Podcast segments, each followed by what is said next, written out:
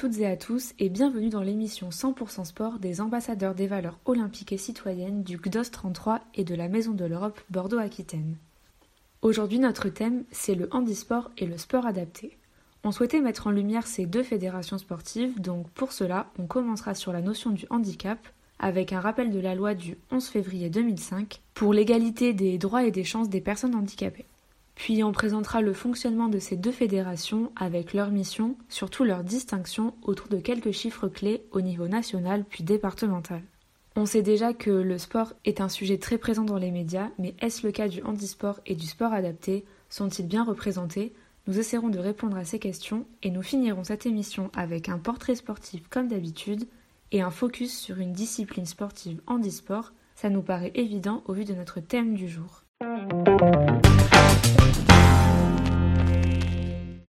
Selon la loi du 11 février 2005, constitue un handicap toute limitation d'activité ou restriction de participation à la vie en société subie dans son environnement par une personne en raison d'une altération substantielle, durable ou définitive d'une ou plusieurs fonctions physiques, sensorielles, mentales, cognitives ou psychiques, d'un polyhandicap ou d'un trouble de santé invalidant.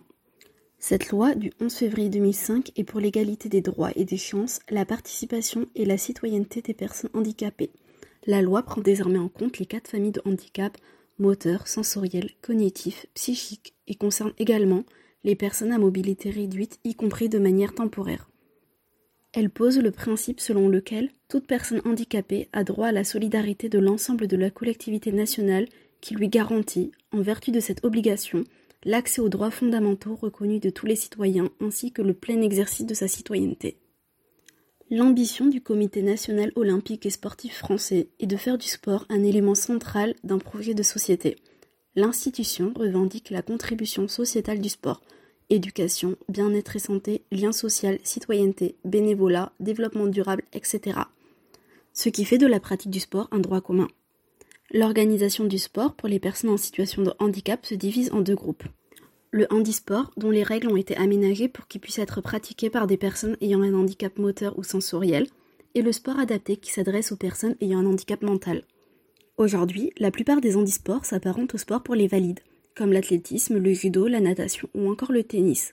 Cependant, certains sports ont été spécialement créés pour les handicapés et n'existe pas d'équivalent, notamment le goalball ou le torball. Ces sports sont des jeux de ballon qui s'adressent aux personnes malvoyantes ou non-voyantes avec un ballon sonore. Le sport, organisé pour les personnes handicapées, est souvent réparti en trois grandes catégories de handicap. Les sourds, les déficiences physiques et les déficiences intellectuelles. Chaque groupe a sa propre histoire, ses organisations, ses compétitions et sa vision du sport. Depuis 1989, le comité olympique a intégré les Jeux handisport paralympiques qui se déroulent dorénavant sur le même site et juste après les Jeux pour valides. Malheureusement, ce n'est pas le cas de toutes les fédérations sportives internationales dont certaines continuent à ignorer le sport handicap ou à s'en désintéresser. Cela a pour conséquence qu'en 2011, par exemple, les championnats du monde de sport pour valides et de handisport sont organisés de façon totalement distincte. La première compétition internationale de sport pour malentendants fut organisée à Paris en 1924. Connue sous le nom de The Silence Game, ces Jeux ont été organisés par le CISS, anciennement Comité international des sports silencieux, maintenant Comité international des sports de sourds.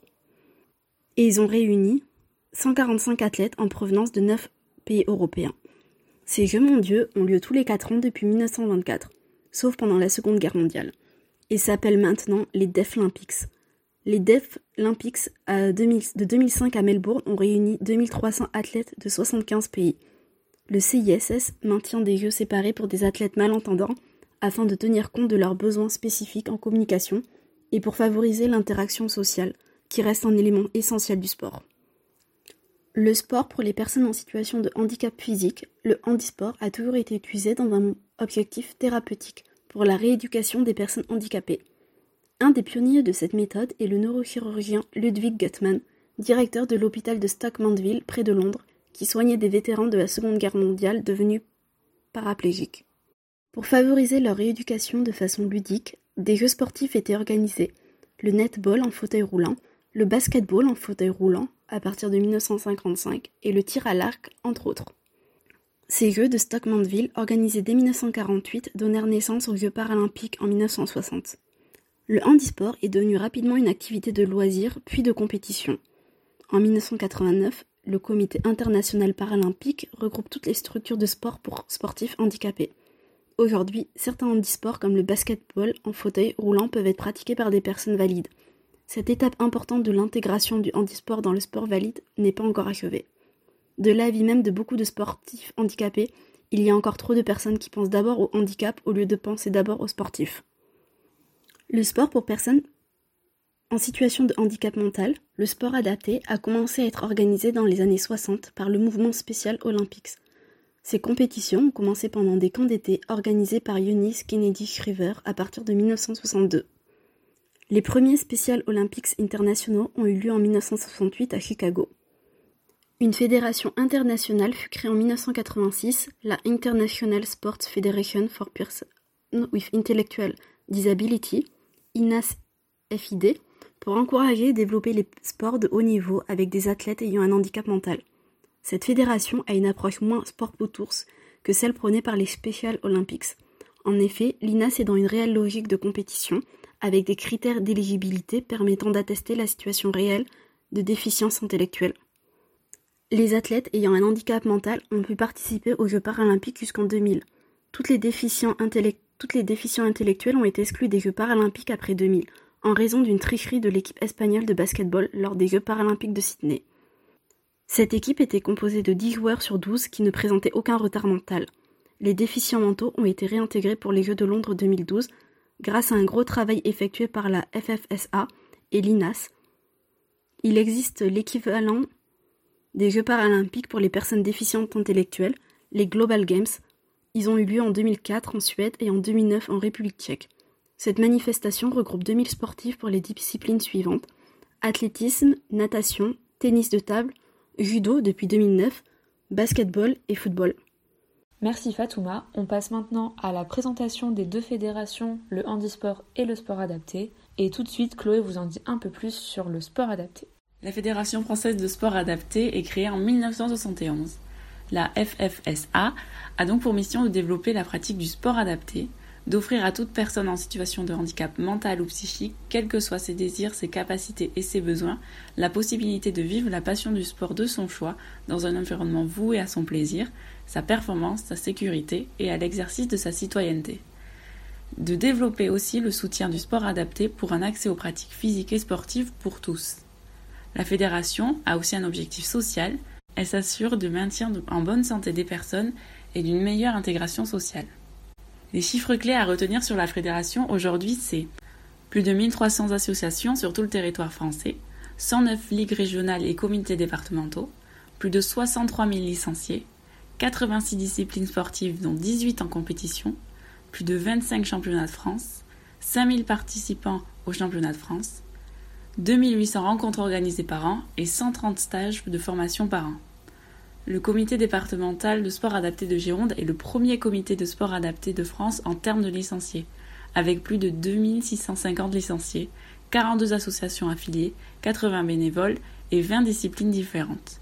Le comité de sport adapté du 33 a lui pour mission de permettre à ses licenciés enfants et adultes de pratiquer une activité physique et sportive dans les meilleures conditions possibles il coordonne la vie des clubs, organise les compétitions ainsi que les journées découvertes, contrôle les licences et soutient les associations affiliées. Le comité met en relation avec les clubs ordinaires qui peuvent ou qui souhaitent accueillir des personnes en situation de handicap mental ou psychique afin de les intégrer à leur pratique. Il assure la promotion du sport adapté auprès des établissements spécialisés dans tout le département et agit pour accroître et diversifier les pratiques des activités physiques adaptées en Gironde. Passons maintenant à la Fédération française handisport, qui est appelée ainsi depuis 1977, mais le mouvement commence bien plus tôt en 1954, date de la création de l'Association des mutilés de France. Cette fédération a pour mission de proposer des activités sportives adaptées à toute personne présentant un handicap physique ou sensoriel. La Fédération française handisport, c'est une association reconnue d'utilité publique. Elle est membre du Comité paralympique français, du Comité national olympique et du Comité international paralympique. Les chiffres clés à retenir sur la fédération aujourd'hui sont 35 000 licenciés en France, avec plus de 60 000 pratiquants. Elle regroupe 16 comités régionaux répartis dans 88 départements français. L'offre est riche, avec 25 disciplines sportives de loisirs comme en compétition, dans plus de 1400 associations affiliées. La FFH prône trois valeurs indispensables. La singularité, il est en effet essentiel de prendre en compte les particularités et les capacités de chaque pratiquant. L'autonomie, car les bienfaits du sport sont nombreux et une pratique adaptée peut permettre une amélioration de l'indépendance. Et enfin, l'accomplissement, car cela permet d'améliorer l'estime de soi et de mieux appréhender sa place dans la société.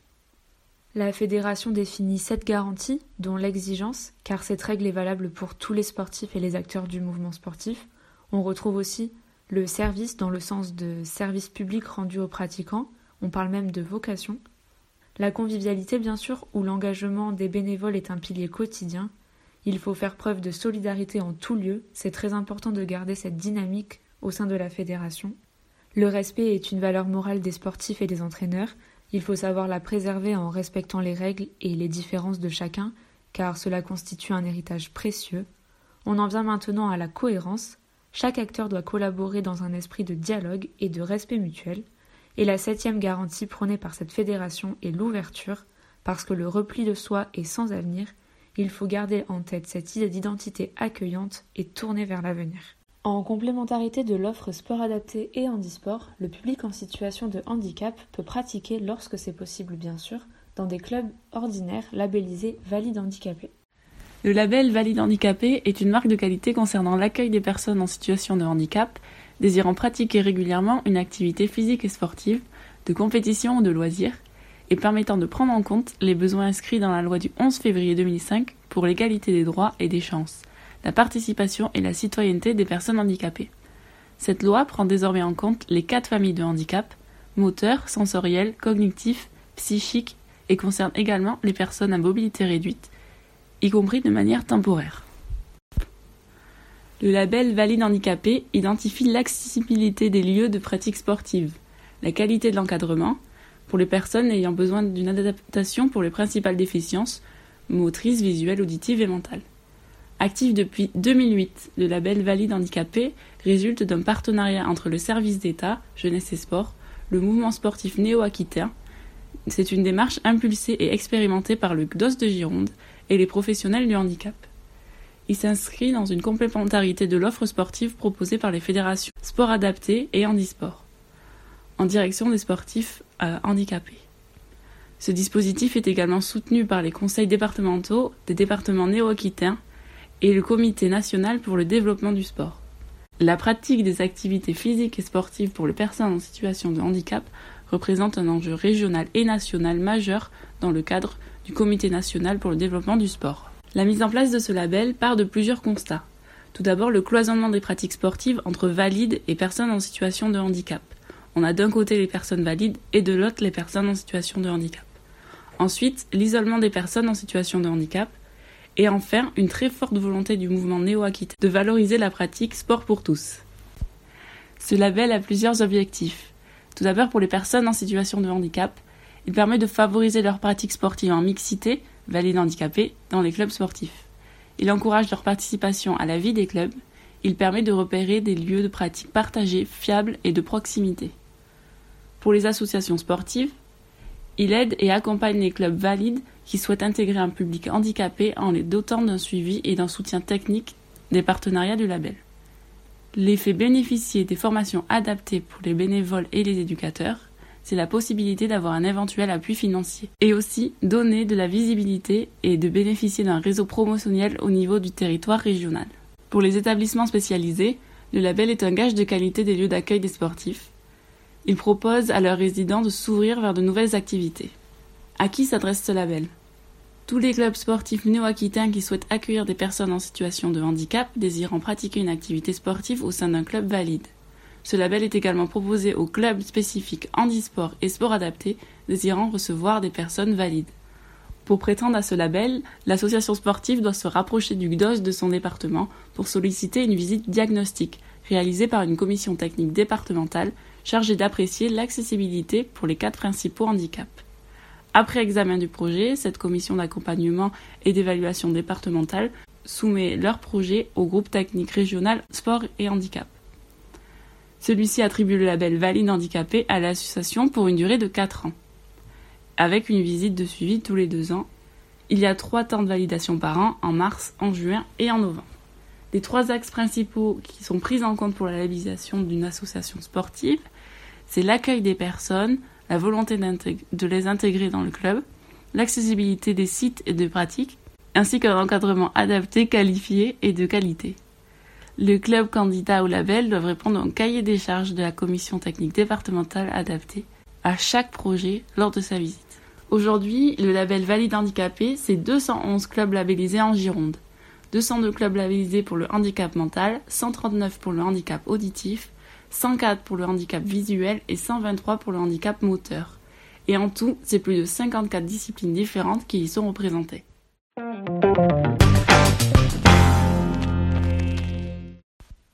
Nous allons maintenant nous intéresser à la médiatisation du handisport.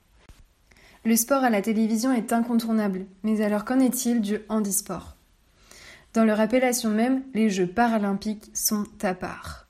Para, préfixe d'origine grecque, signifie à côté d'eux. Et cela a longtemps été le cas également dans les médias. Les athlètes en situation de handicap n'aspirent pourtant qu'à une seule chose, être reconnus en tant que sportifs de haut niveau comme les autres, c'est-à-dire des valides. Aujourd'hui, les choses ont évolué, mais ce n'a pas été sans mal. Les événements en e-sport étaient très peu couverts par les médias nationaux. Les freins sont nombreux et le public n'est pas éduqué pour apprécier des programmes comme cela. Il y a deux enjeux majeurs liés à la diffusion des Jeux paralympiques. La retransmission audiovisuelle des épreuves d'une part et la compréhension des disciplines paralympiques par le grand public d'une autre part. Nous pouvons parler de compréhension et donc d'éducation puisqu'il est en effet nécessaire d'avoir une connaissance précise des multiples catégories qui existent en handisport, de la valeur des performances de ces athlètes relatives à leur handicap. Sinon, il est difficile d'apprécier l'événement à sa juste valeur.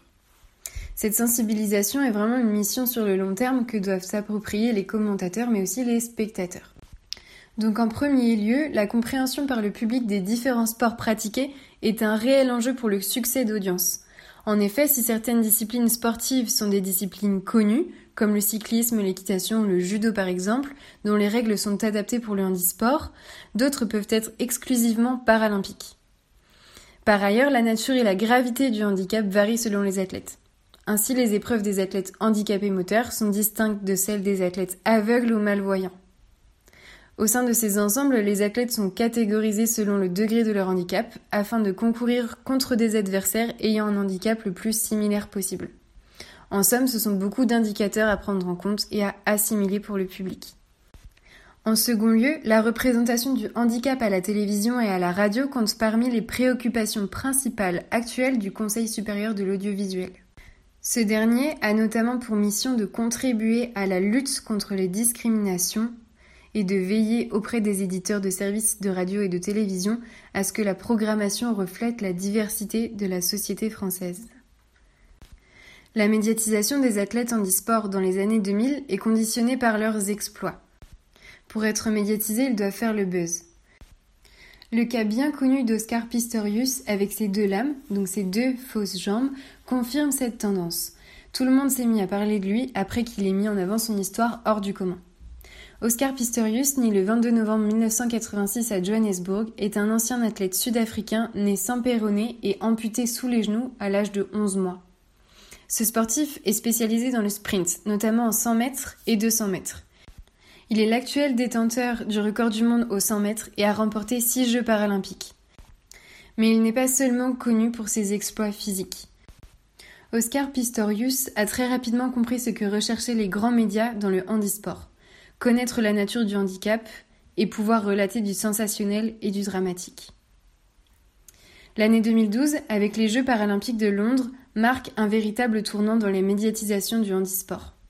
Ce phénomène est clairement observable lorsqu'on s'appuie sur le bilan de France Télévisions. France 2 et France 3 ont couvert la quinzaine des Paralympiques 2012 à travers un suivi quotidien des médaillés et des portraits d'athlètes. Près de 140 sujets ont été consacrés aux Jeux dans les JT de France 2 et France 3. Cette Paralympiade a ouvert de nouvelles perspectives médiatiques à la Fédération française handisport. Une reconnaissance et une plus grande visibilité qui se sont confirmées pour les Jeux paralympiques d'hiver de Sochi. En 2016, lors des Jeux de Rio, la télévision publique a retransmis plus de 100 heures d'épreuves des Jeux paralympiques en direct, soit trois fois plus qu'en 2012 lors des Jeux paralympiques de Londres, et ces programmes ont réussi à attirer les téléspectateurs. Néanmoins, la société française compte plus de 12 millions de personnes handicapées, ce qui représente environ 20% de la population, et le handicap est encore trop peu présent à l'antenne. Il y a donc un réel décalage entre la médiatisation des personnes handicapées et la réalité de la société française qui demeure. Les Jeux paralympiques de 2024, organisés en France à la suite des Jeux olympiques après une coupure d'une semaine, donneront l'opportunité d'une visibilité d'envergure de ces sports encore méconnus du grand public. Le Conseil considère que des améliorations pourraient être envisagées concernant la retransmission des épreuves de 2024 avec plusieurs objectifs, comme par exemple retransmettre encore plus d'épreuves en intégralité sur les chaînes hertziennes nationales gratuites de France Télévisions, ou encore favoriser la cession des droits non utilisés aux chaînes qui en feront la demande à des conditions financières plus favorables. Merci beaucoup Jeanne, c'est maintenant l'heure de vous présenter le portrait du jour suivi du focus sportif. Ahmad Assiem, né le 6 mai 1982 au Cap, est un nageur sud-africain. Le 13 août 2006, alors qu'il est en formation avec son frère Tariq pour devenir nageur sauveteur, il aperçoit un requin se dirigeant vers son frère. Il frappe l'eau et attire le requin vers lui pendant que son frère, indemne, est secouru. Le requin arrache la jambe droite d'Ahmad avant qu'il ne soit secouru à son tour. Hospitalisé, déprimant, notamment à l'idée de ne plus pouvoir prétendre à son rêve, celui de devenir joueur de football professionnel, il reçoit la visite de la nageuse et championne paralympique Nathalie Dutoit, qui l'encourage à essayer la natation handisport. Parmi toutes les disciplines sportives, il a choisi de se réorienter en natation. J'ai pris possession de la piscine comme un requin dans l'océan, dit-il en plaisantant. Le parcours de cet homme, surnommé l'enfant requin, aurait pu s'arrêter là mais l'athlète qui avait déjà remporté l'or à Pékin et le bronze à Londres a fait quelque chose d'encore plus stupéfiant en dehors de l'eau.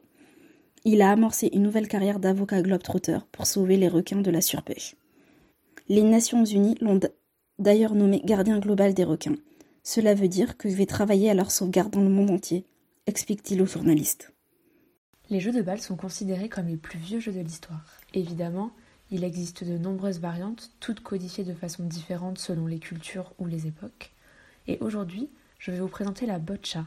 Alors la boccia, qu'est-ce que c'est? Déjà, boccia signifie boule en italien. Ce sport peut être comparé à la pétanque, au curling, car c'est un sport de placement, ou encore aux échecs, car la boccia est un jeu stratégique où chaque joueur essaie toujours d'avoir un coup d'avance. Cette discipline est pratiquée par des personnes en situation de handicap en catégorie handisport, au départ, cette pratique était adressée à des joueurs en fauteuil présentant un trouble persistant du tonus musculaire et des personnes atteintes d'infirmité motrice cérébrale, mais elle est aussi accessible aux athlètes ayant toutes sortes de déficiences neurologiques qui affectent les fonctions motrices. Alors comment joue-t-on à la boccia? D'abord, ce sport se pratique en salle et le terrain est presque égal à celui du badminton. La boccia se joue en quatre manches, sauf en cas d'égalité, les matchs sont mixtes et peuvent être joués en individuel ou en équipe de deux ou trois joueurs. Au début du match, on tire au sort pour désigner l'équipe qui jouera avec les six boules rouges et celle qui jouera avec les six bleus. C'est toujours l'équipe rouge qui commence la partie en lançant une boule blanche que l'on appelle Jack. Le but est maintenant d'envoyer ces boules de couleur, donc rouge ou bleu, le plus près possible de la blanche, en essayant bien sûr de bloquer son ou ses adversaires. Le sportif en fauteuil roulant a la possibilité d'envoyer ses boules à la main, au pied ou à l'aide d'une rampe. Les techniques de jeu sont très diverses et évoluent constamment. Depuis 1984, la boccia est une discipline officielle des Jeux paralympiques. C'est d'ailleurs un des deux seuls sports paralympiques qui n'a pas d'équivalence olympique. Cette discipline a donc fait ses débuts à New York en 1984 lors des premiers Jeux paralympiques. Il y avait alors 19 athlètes représentant 5 pays différents et aujourd'hui la boccia est pratiquée dans plus de 75 pays du monde. On attend d'ailleurs 116 joueurs de boccia aux Jeux de Tokyo en 2021 et ces Jeux marqueront la première participation de la France dans cette discipline aux Jeux paralympiques. Notre émission touche à sa fin. Je tiens à remercier Chloé, Jeanne et Fatouma de m'avoir aidé à la préparer. Et on se retrouve la semaine prochaine pour une nouvelle émission 100% sport des ambassadeurs des valeurs olympiques. À la semaine prochaine!